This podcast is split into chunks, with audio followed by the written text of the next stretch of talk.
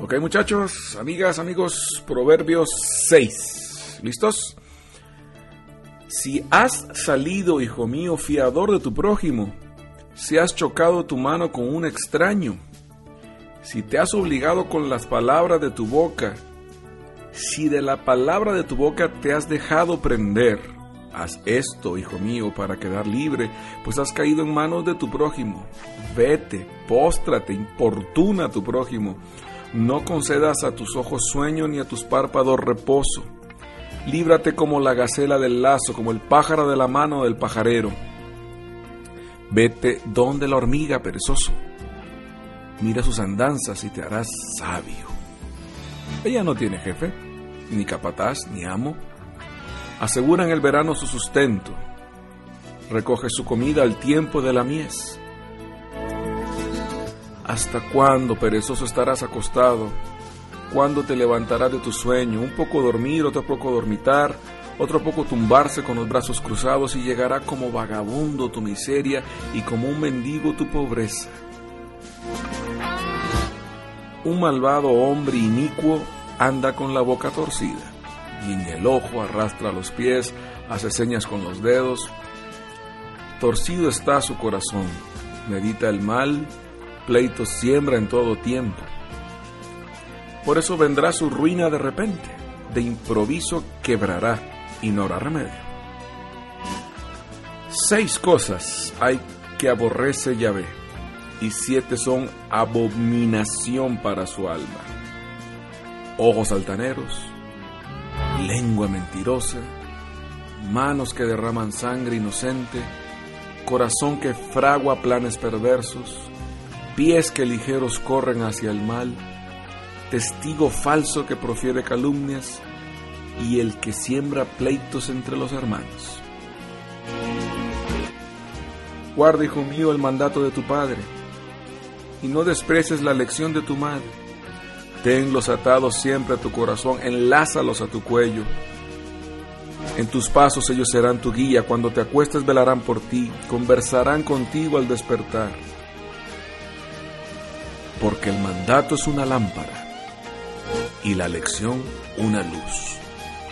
Camino de vida los reproches y la instrucción. Para librarte de la mujer perversa, de la lengua suave, de la extraña. No codicies su hermosura en tu corazón, no te cautive con sus párpados. Porque un mendrugo de pan busca a la prostituta, pero la casada va a la caza de vida preciosa. ¿Puede uno meter fuego en su regazo sin que le ardan los vestidos? ¿Puede uno andar sobre las brasas sin que se le quemen los pies? Así le pasa al que llega a la mujer del prójimo, no saldrá ileso, ninguno que la toque. No se desprecia al ladrón cuando roba para llenar su estómago porque tiene hambre. Mas si le sorprenden, paga el séptuplo. Tiene que dar todos los bienes de su casa. Pero el que hace adulterar a una mujer es un mentecato, un suicida es el que lo hace. Encontrará golpes y deshonra y su vergüenza no se borrará, porque los celos enfurecen al marido y no tendrá piedad el día de la venganza. No hará caso de compensación alguna, aunque prodigues regalos, no aceptará. Bien, ahora tenemos en el fondo musical una vez más al maestro Phil pero otra, otra producción, El viento y el trigo, The Wind and the Wheat. Y la super rola que oyen se llama La Marcha de las Nubes.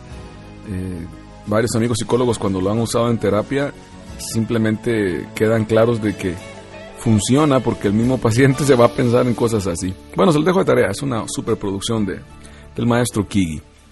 Si has salido, hijo mío, fiador de tu prójimo, si has chocado tu mano con un extraño, no es que estemos en contra de fiar, sino de que la pienses muy bien, demasiado bien. Es más, muy cerca del no, antes de hacerlo. Es mejor quedar como el malo de la peli que como el deudor. ¿ah? Y en estos tiempos ya no solo estamos hablando de cuestiones como ponerte a fiar, eso se hace muy poco, bueno, hay comunidades o culturas en las que todavía se hace, pero todavía en esta época estamos hablando de que te eches encima un fiador barato también, o sea, que te lleguen con tarjeta de crédito, con que haga esto, compre esto y págalo en 20 años, Piénsatela, piénsatela, no te dejes llevar por las ofertas baratas que tienen cadenas para toda la vida. Vuélvelo a leer y que Dios te vuelva a hablar. En el 6 aparece algo que es básico para este tipo de respuesta.